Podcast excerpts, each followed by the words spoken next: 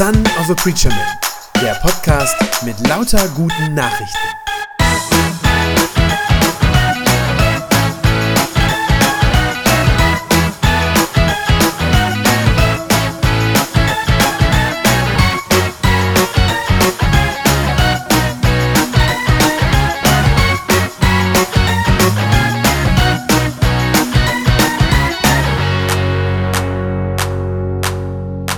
Teil 4 unserer Themenreihe, unter diesem Titel Christi Blut für mich vergossen. Und heute sind wir, ich habe es am Anfang schon gesagt, tatsächlich angekommen bei diesem für mich.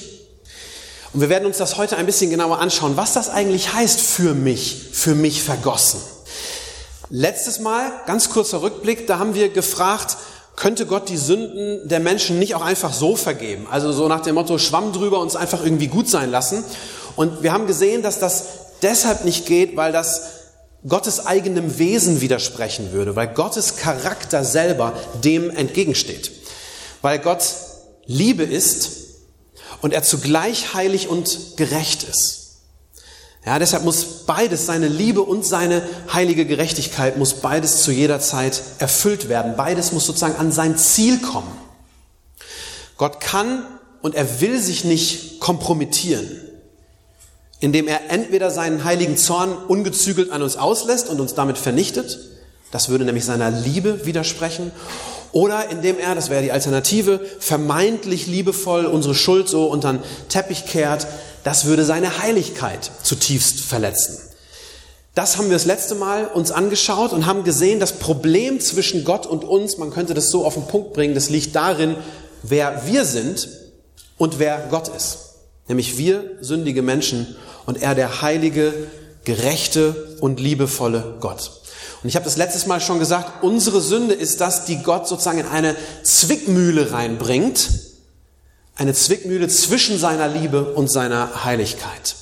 Und ganz am Ende der letzten Predigt, ist ja schon zwei Wochen her, deswegen äh, wiederhole ich es nochmal, ganz am Ende der letzten Predigt habe ich die Lösung für diesen Konflikt zumindest schon angedeutet, so angerissen. Ich habe da gesagt, das Kreuz, das Kreuz löst unser Dilemma auf eine einzigartige Weise, indem es nämlich Gottes gerechtes Urteil vollzieht und uns zugleich davor bewahrt. Ihr wisst also schon, oder das habt ihr, wenn ihr letztes Mal da wart, schon im, im Ohr und auch im Kopf hoffentlich, die Lösung für unser Problem zwischen Gott und uns, die besteht nicht darin, dass Gott auf seine Heiligkeit verzichtet und die Strafe für unsere Schuld uns einfach so erlässt, sondern die Lösung besteht darin, dass jemand anderes die gerechte Strafe für unsere Sünde auf sich nimmt, nämlich Jesus. Und manchmal höre ich an diesem Punkt oder an dieser Stelle diese Frage, die ich am Anfang schon gestellt habe. Nämlich, selbst wenn das jetzt alles stimmt, ja, selbst wenn man das jetzt alles äh, mal als wahr voraussetzt, wenn man sagt, ich bin als Sünder von Gott getrennt. Der Tod ist der Preis, den ich eigentlich für meine Sünde zu zahlen hätte. Und es stimmt auch, dass Gott diesen Preis nicht einfach irgendwie erlässt oder einfach so wegnimmt oder so. Selbst wenn das alles stimmt, wie soll mir dann bitte in, diesem, in dieser Problematik, bei diesem Dilemma, wie soll mir dann der Tod eines Menschen vor ungefähr 2000 Jahren, wie soll der mir was helfen? Wie soll der mir nützen? Dass da jemand vor so langer Zeit gestorben ist. Es hat doch heute im Jahr 2022 mit mir überhaupt nichts mehr zu tun. Ist doch ewig her. Bei dieser Frage geht es, theologisch gesprochen, das ist der theologische Begriff dafür, um das Prinzip der Stellvertretung. Ja, es geht um Stellvertretung. Stellvertretung ist ein ganz, ganz zentrales und zugleich auch hochgradig umstrittenes Thema in der Theologie. Manche sagen heute, das wäre angeblich gar kein biblischer Gedanke mehr. Also, oder sagen das, das ist kein biblischer Gedanke, dass Jesus an unsere Stelle tritt und sagen dann, man könnte das Kreuz, also seinen Tod am Kreuz auch ganz anders deuten. Ich glaube, das stimmt nicht. Ich glaube, dass Stellvertretung absolut im Zentrum steht, im Zentrum der biblischen Lehre generell und natürlich ganz besonders äh, mit Blick auf das Kreuz. Und das wollen wir uns heute mal genauer anschauen und so biblisch so ein bisschen aufrollen, äh, damit ihr das auch seht, warum ich davon überzeugt bin, dass das so ist. Als erstes ist dabei wichtig zu sehen, dieses Prinzip der Stellvertretung. Das findet sich schon an ganz vielen Stellen im Alten Testament. Ja, das ist also nichts, und das ist ganz wichtig, das ist nichts, was sich sagen wir, zum Beispiel Paulus oder irgendein anderer von den neutestamentlichen Autoren jetzt ausgedacht hätte, so als Lösung, ha, wir haben ein Problem vor Gott, nehmen wir doch mal Stellvertretung. So ist das nicht gelaufen, sondern die Idee, dass ein anderer meine Strafe auf sich nimmt. Also diese Lösung für das Problem der Sünde, die hat Gott seinem Volk schon ganz früh angeboten, diese Lösung. Schon im Alten Testament sehen wir das. Also nicht erst bei Jesus, sondern schon viel früher. Und zwar in den Opfern, um die es im Alten Testament ja so oft geht. Ja, wenn ihr im Alten Testament ein bisschen unterwegs seid äh, oder schon mal wart, dann wisst ihr, dass da oft von Opfern die Rede ist. Ganz so weit sind wir noch nicht, kommt gleich. Im Alten Testament gibt es lange Abschnitte, Gesetzestexte, wo von Opfern die Rede ist und wie das alles sein soll, ja, wo die Opfer auch geregelt sind. Und hinter all diesen Regeln steht dieser Gedanke der Stellvertretung. Ich weiß nicht, wer von euch äh, zuletzt in seiner stillen Zeit mal genauer das Buch Levitikus gelesen hat. Also drittes Buch Mose, einmal Hand hoch. Er macht man nicht so oft, ich weiß, weil das einem so fremd ist. Ja, weil man denkt, dieses, diese ganzen Opferrituale, die da beschrieben werden, das hat irgendwie mit mir nichts mehr zu tun oder das, das kennen wir irgendwie nicht. Aber hat es am Ende doch. Und ich hoffe, ihr werdet das heute sehen, warum. Diese Opfer sind wichtig für uns, was damals gelaufen ist, um zu verstehen, was mit Jesus am Kreuz passiert. Diese Opfer im Alten Testament sind so etwas wie ein Vorläufer, wie so ein, ein vorauseilender Schatten sozusagen auf das Kreuz von Jesus. Und deshalb machen wir jetzt zusammen einen kleinen Ausflug, ich versuche es kurz zu halten, aber einen kleinen Ausflug in alttestamentliche Opfertheologie. Levitikus 16. Da ist die Rede von dem sogenannten großen Versöhnungstag, so heißt der. Das ist auf Hebräisch, wer das vielleicht schon mal gehört hat, der Yom Kippur. Ja, das ist bis heute ein ganz, ganz zentrales, wichtiges Fest bei den Juden. Nach dem Passafest ist das das zweite ganz wichtige, ganz heilige Fest. Die Juden feiern bis heute an diesem Tag, dass Versöhnung mit Gott möglich ist.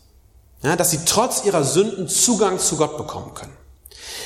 Und dieser Tag dieser Yom Kippur, das war der einzige, das ist, ist echt krass, wenn man sich das klar macht, das war der einzige Tag im ganzen Jahr, an dem ein Mensch, nämlich der oberste hohe Priester, in das Allerheiligste hineingehen durfte. Ja, das Allerheiligste ist dieser besondere Raum, zuerst in der Stiftshütte, in diesem Zelt, da ist er abgetrennt und später dann in Jerusalem im Tempel, als man einen Tempel aus Stein hat, da ist es auch ein allerheiligster Innenraum. Ja, und da haben die Juden gesagt, da ist Gott wirklich. Also da trete ich, wenn ich da reingehe, trete ich in die Gegenwart Gottes, da trifft man auf Gott. Und deshalb war das verboten, da reinzugehen. An jedem anderen Tag im Jahr und für alle anderen Menschen. Ja, unter Androhung der Todesstrafe durften die da nicht reingehen, denn, das war die Überzeugung, kein Mensch kann vor den heiligen Gott treten und leben. Also das Überleben. So, an diesem Versöhnungstag ging das. Da durfte der oberste Priester einmal im Jahr da reingehen und sozusagen unmittelbar vor das Angesicht Gottes treten. Aber damit das ging, brauchte es zuerst eine sehr ausgefeilte und sehr langwierige, und das wird hier eben alles beschrieben, eine Sühnehandlung, die da in Levitikus 16 aufgeschrieben ist. Da steht, dass Aaron, das war ja der erste hohe Priester in Israel, dass der zwei Ziegenböcke nehmen soll und Folgendes machen. Jetzt haben wir den Text. Levitikus 16, 8 bis 10. Aaron soll für jeden Ziegenbock, zwei Stück, wie gesagt, ein Los ziehen. Das eine Los bedeutet, gehört dem Herrn. Das andere Los bedeutet Sündenbock. Den Ziegenbock mit dem Los gehört dem Herrn soll Aaron als Sündopfer darbringen. Also sprich, der wird geschlachtet und verbrannt. Den Ziegenbock mit dem Los Sündenbock soll er lebend vor den Herrn stellen. Der Ziegenbock wirkt so für seine Aufgabe bereitet. Er soll nämlich als Sündenbock in die Wüste getrieben werden. Also das ist dieses große Sühnopfer, das nötig ist. Die beiden Ziegenböcke zusammen stehen für das Sündopfer, das das Volk Israel an dem großen Versöhnungstag vor Gott darbringt. Der eine Bock muss sterben, für die Sünden des Volkes. Und dann geht das weiter. Das Blut dieses Ziegenbocks wird dann in das Allerheiligste hineingetragen, wird Gott sozusagen dargebracht. Ja, und der andere Ziegenbock, ihr habt es gerade gehört, der kriegt die Sünden des Volkes symbolisch auferlegt. Da wird die Hand auf seinen Kopf gelegt und dann wird er mit den Sünden, die er dann trägt, symbolisch in die Wüste gejagt. Also diese beiden Ziegenböcke, die dienen als Stellvertreter für die Menschen. Für die Menschen, die ihre Sünde vor Gott wieder gut machen wollen, aber nicht können. Wenn das Blut der Tiere versprengt wird, da ist dann immer die Rede von, das wird dann so an den Altar Gottes gesprengt, ja, dann passieren zwei Dinge auf einmal oder zwei Dinge werden sichtbar. Zum einen bringt der Opfernde damit etwas zum Ausdruck. Er sagt nämlich damit, ja, ich weiß, die gerechte Strafe für meine Sünde ist der Tod. Tod ist die Folge meiner Sünde. Das sagt der Opfernde, das erkennt er an. Und zugleich bringt dieses Tieropfer aber auch Gottes Gnade zum Ausdruck, weil Gott eben dieses Tier akzeptiert als einen Stellvertreter und das Leben des opfernden Menschen dadurch verschont wird. So funktioniert Stellvertretung also schon im Alten Testament. Ein geopfertes Tier stirbt anstelle eines sündigen Menschen. Nun ist das ja klar, dass so ein Tier natürlich nicht wirklich die Schuld eines Menschen ausgleichen oder irgendwie bezahlen kann. Dafür reicht so ein Tieropfer nicht aus für menschliche Schuld vor Gott. Und das heißt, was da passiert im Alten Testament, das ist eine Ersatzhandlung. Das ist ein Ersatz. Aus Gnade akzeptiert Gott so ein Tieropfer als Ersatz für das Leben des sündigen Menschen, der eigentlich selber sterben müsste. Also Gott, könnte man sagen, Gott ist sozusagen für den Moment bereit, sich damit zufrieden zu geben. Das ist so eine Art Gnadenzeit, ja, wo das geopferte Tier als Ersatz akzeptiert wird. Wir heute als Christen, wir müssen rückblickend sagen, Gott hat diese Tieropfer damals, die wie gesagt eigentlich ungeeignete Stellvertreter waren, die hat Gott nur deshalb akzeptiert, weil er schon wusste, dass eines Tages sein Sohn Jesus Christus als wahrer Stellvertreter sozusagen das echte Opfer für unsere Sünde bringen würde. Das heißt, wenn im Alten Testament stellvertretend so solche Tiere geopfert werden, dann ist das immer nur mit Blick sozusagen schon nach vorne so mit dem vorauslaufenden Blick auf die eigentliche Stellvertretung durch Jesus, die erst noch kommt. Das ist für uns als Christen heute klar, aber das ist nicht unsere Erfindung. Und das haben wir uns nicht nachträglich ausgedacht. Manche sagen das, ja, ihr stülpt da dem jüdischen Glauben was über, was der gar nicht sagt. Nein, schon den Juden war das klar, dass das Tieropfer keine Dauerlösung ist, dass das keine endgültige Lösung für dieses Problem ist. Denn zum einen, da sieht man schon daran, dass das Tieropfer ständig wiederholt werden musste. Also das macht nicht ein für alle Mal was gut, sondern es muss immer wieder, der, der Versöhnungstag einmal pro Jahr und auch sonst wurde täglich für Gott geopfert.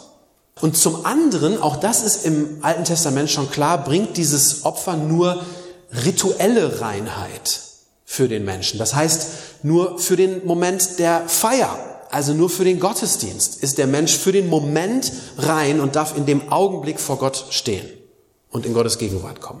Aber gleich am nächsten Tag, wäre der hohe Priester am nächsten Tag da wieder reingelatscht in dieses Allerheiligste, wäre es für ihn gleich tödlich gewesen.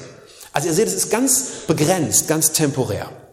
Und äh, deshalb ist schon durch das ganze Alte Testament hindurch klar, dass diese Opfervorschriften nur eine Übergangslösung sein können. Dass da noch was kommen muss, da muss was anderes noch passieren. Und so wird im Alten Testament durch die Propheten in der Regel schon ein besserer Stellvertreter angekündigt. Ja, ein anderer. Einer, der eines Tages kommen wird, der ein vollkommenes Opfer dann darbringt und der dieses Problem zwischen Gott und Mensch dann ein für alle Mal aus der Welt schafft. Und die, die bekannteste und ich finde auch immer die erstaunlichste Ankündigung von diesem besseren Stellvertreter, die haben wir eben als Lesung gehört. Jesaja 53. Ich lese noch mal ein paar Verse. Jetzt könnt ihr das ähm, einblenden.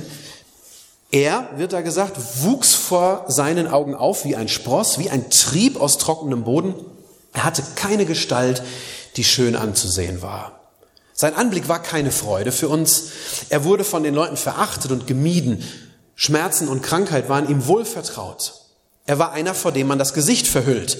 Alle haben ihn verachtet. Auch wir wollten nichts von ihm wissen.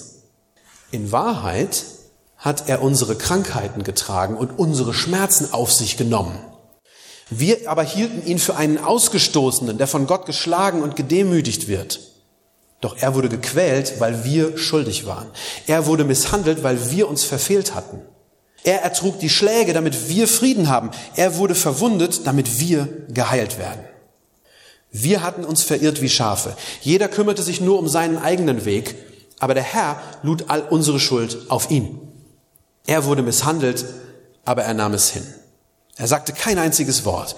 Er blieb stumm wie ein Lamm, das man zum Schlachten bringt. Wie ein Schaf, das geschoren wird, nahm er alles hin und sagte kein einziges Wort.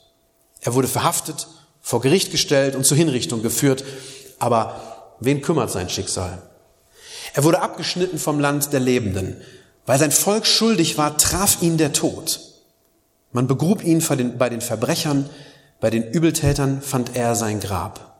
Dabei hatte er keine Gewalttat begangen, keine Lüge war ihm über die Lippen gekommen.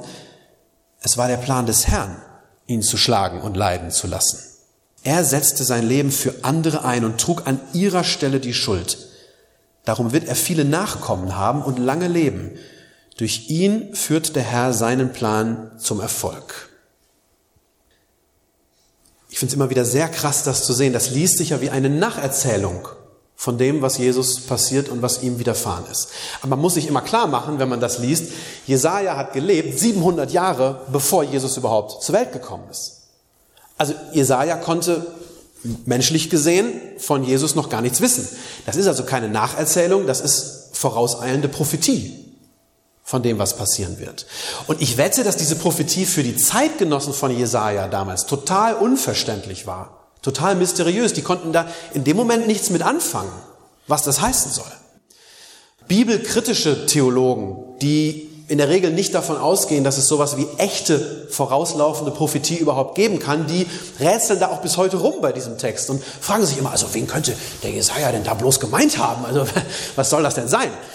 Ich glaube aber für Christen war immer völlig klar, von wem hier die Rede ist. Von Christus, von dem Lamm Gottes, das die Sünden der Welt trägt. So steht das im Johannesevangelium ich finde es sehr spannend, sechs von diesen neun Versen, die ich euch gerade vorgelesen habe, werden im Neuen Testament dann auch aufgegriffen und direkt auf Jesus bezogen.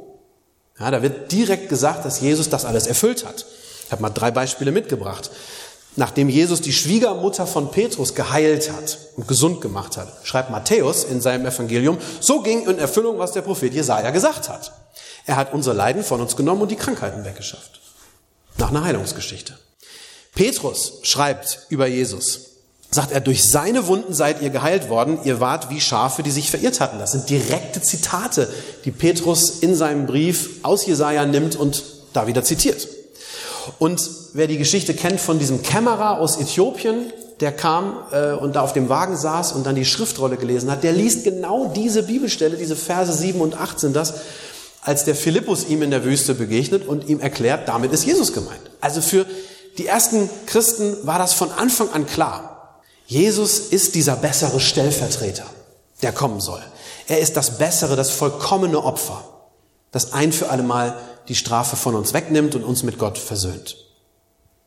Und achtet mal darauf, in diesem Jesaja-Text, da wird das immer und immer und immer wieder betont, dass dieser Mensch, der da kommt, dieses bessere Opfer, dass der für uns stirbt. Kommt da ganz oft vor. Für uns. Ich glaube, dieses für uns hat einen zweifachen, einen doppelten Sinn. Für uns heißt nämlich sowohl an unserer Stelle, also als Ersatz, so wie ich das eben schon gesagt habe, als Stellvertreter für uns. Für uns heißt aber auch uns zu gut. Also sozusagen, dass wir einen Gewinn davon haben. Ja? Für uns stirbt er, damit wir einen Gewinn davon haben. Beides kommt hier bei Jesaja schon vor. Diese beiden Bedeutungen. Am deutlichsten in dem Vers 5. Der Vers 5, der hat äh, vier Aussagen, von denen zwei das eine und zwei das andere betonen. In der ersten Hälfte steht, er wurde gequält, weil wir schuldig waren. Er wurde misshandelt, weil wir uns verfehlt hatten. Also das heißt, er erleidet die Strafe für unser Fehlverhalten an unserer Stelle, als Ersatz für uns. Und im gleichen Vers geht es weiter in der zweiten Hälfte. Er ertrug die Schläge, damit wir Frieden haben. Er wurde verwundet, damit wir geheilt werden. Also da geht es um das Ziel. Ja? Er tut das alles mit dem Ziel, dass wir heil davon kommen. Uns zu gut, dass wir einen Gewinn davon haben. Und nochmal einmal ganz deutlich im, im letzten Vers, den ich eben gelesen habe, Vers 10, da steht nochmal deutlich, es war der Plan des Herrn, ihn schlagen und leiden zu lassen. Er setzte sein Leben für andere ein und er trug an ihrer Stelle die Schuld glaube, deutlicher kann man das nicht sagen, dieses Prinzip der Stellvertretung. Dieser sogenannte Knecht Gottes, so wird er bei Jesaja genannt, der hat da ja noch keinen Namen. Also Jesaja kennt den ja noch nicht, aber dieser Knecht Gottes opfert sich anstelle der sündigen Menschen, opfert sich für ihren Gewinn, nämlich für ihre Erlösung. Für uns heute ist dieses stellvertretende Opfer, dieser Knecht Gottes, der ist für uns nicht mehr namenlos, sondern wir wissen, das war unser Herr Jesus Christus, der das gemacht hat. Und dementsprechend ähm, auch der letzte Bibelvers, den ich für heute mitgebracht habe, Galater 3, Vers 13, da steht es dann nochmal deutlich. Christus hat uns von dem Fluch freigekauft, unter dem wir aufgrund des Gesetzes stehen, denn er hat für uns den Fluch auf sich genommen. Also für uns, das ist das biblische Prinzip der Stellvertretung. Ich komme am Ende auf die Ausgangsfrage zurück, die heißt, wie kann der Tod eines Menschen vor langer Zeit mir heute noch was nützen? Und die Antwort ist, der Tod von Jesus nützt mir, weil sich Gott aus Gnade, aus Erbarmen mit uns entschieden hat, mir einen solchen Stellvertreter anzubieten. Einen, der an meiner Stelle die Strafe für meine Sünde auf sich nimmt. Gott handelt immer zugleich aus Liebe und aus Heiligkeit, das haben wir letztes Mal gehört. Und genau diese beiden Eigenschaften sind das auch, aus denen dieses Prinzip der Stellvertretung sozusagen entspringt oder wo diese Idee herkommt. Weil Gott heilig ist, hält er Gericht über unsere Sünde, aber weil er uns liebt, bietet er uns einen Stellvertreter, der unseren Platz in diesem Gericht einnimmt. Gottes Urteil, nochmal, das ist ganz wichtig, Gottes Urteil wird also erfüllt und die gerechte Strafe wird vollstreckt, aber eben nicht an mir.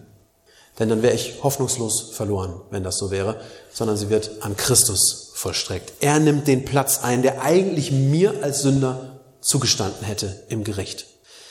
Martin Luther, der staunt darüber auch immer, über dieses Geschehen am Kreuz und er beschreibt das sinngemäß so. Er sagt, alles was Christus hat, nämlich Gerechtigkeit, Heiligkeit, Seligkeit, das wird jetzt mein Eigentum, obwohl ich es nicht verdient habe. Und alles das, was ich habe, nämlich Ungerechtigkeit, Sünde und Tod, das, was ich habe, das wird jetzt Christi Eigentum, obwohl der es nicht verdient hat. Luther schreibt darüber und er nennt das einen fröhlichen Wechsel, sagt er, einen fröhlichen Wechsel, einen Tausch zu unseren Gunsten. Ich glaube, man kann es so auf den Punkt bringen, Christus bekommt, was er nicht verdient hat, damit ich nicht das bekomme, was ich verdient hätte. Das ist das Wunder der Stellvertretung. Mich lässt das immer wieder staunen und ja, auf Knien danken und anbeten. Und wenn dir das auch so geht, dann falte doch jetzt die Hände und bete mit mir. Jesus, das ist ein Wunder, dass du das getan hast, dass du der große und herrliche Gott, der Schöpfer von Himmel und Erde, dass du herabkommst zu uns, dich reinbegibst in unsere so verlorene, verdorbene, oft schmutzige Welt und dass du an unsere Stelle trittst. Dass du für mich dahin gegangen bist, an dieses Kreuz, damit ich nicht sterben und für immer verloren sein muss, sondern damit ich ewig leben darf. Danke, Jesus. Danke, dass du das getan hast, dass du den Platz mit mir getauscht hast aus lauter Liebe, damit ich den Gewinn davon habe und du den Verlust. Herr, ich kann das gar nicht wirklich in der Tiefe begreifen, was das bedeutet und auch was es dich gekostet hat. Und deshalb will ich dich einfach nur anbeten und dich dafür loben und dir von Herzen Danke sagen. Amen. Das war eine gute Nachricht vom Son of a Preacher Man. Wenn sie deinen Glauben gestärkt hat, dann abonnier doch einfach meinen Podcast bei Spotify, iTunes oder podcast.de und gib mir ein Like auf Facebook. Ich hoffe, du hörst mal wieder rein. Gott segne dich und bis bald.